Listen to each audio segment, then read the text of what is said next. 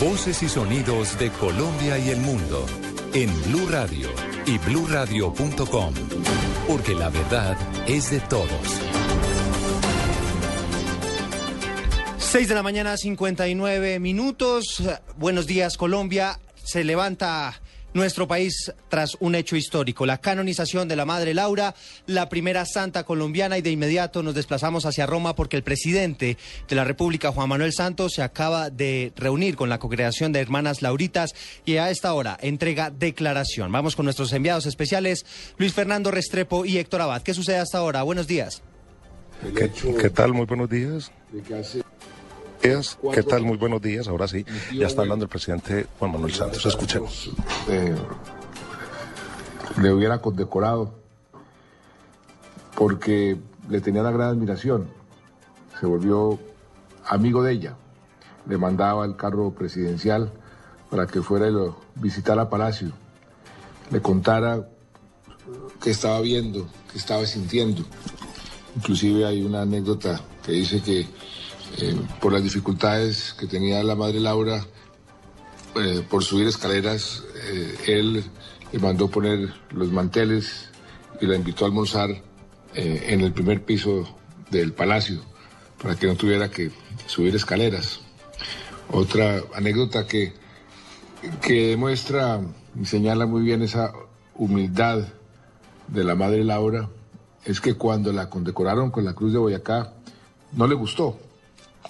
Ella dijo que la única cruz que realmente quería era la cruz de Cristo y que la cruz, las otras cruces de pronto eran más apropiadas para una mula que ella utilizaba. Eso demuestra su carácter, demuestra su forma de y su desprendimiento por todos los honores eh, materiales. Todo eso es eh, muy relevante para el día de hoy para nuestra Colombia de hoy, porque todas esas enseñanzas son las que nos pueden permitir lograr esa paz que tanto queremos. Eh, las palabras del Santo Padre, del Papa Francisco, vienen como anillo al dedo también para la Colombia de hoy. Por eso, para mí, para todos los colombianos, esta ceremonia y este día pues, fue muy especial. Creo que no eh, lo olvidaremos por el resto de nuestras vidas, porque además es único. La ceremonia, la emoción de la ceremonia, ver eh, esa plaza llena con miles y miles de colombianos emocionados también por este acontecimiento tan importante, pues le llena a uno el corazón de alegría. Por eso yo les diría que eh, este día todo Colombia, todos los colombianos tenemos que estar muy, muy contentos, muy agradecidos, porque como decía el cardenal Rubén Salazar, em, este estado de gracia no es solamente para la Madre Laura, es para toda Colombia. Y así nos debemos sentir.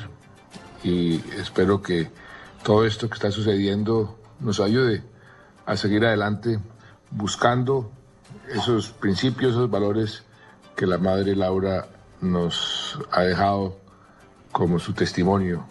Hoy la Santa Laura, a partir de hoy, 12 de mayo del 2013.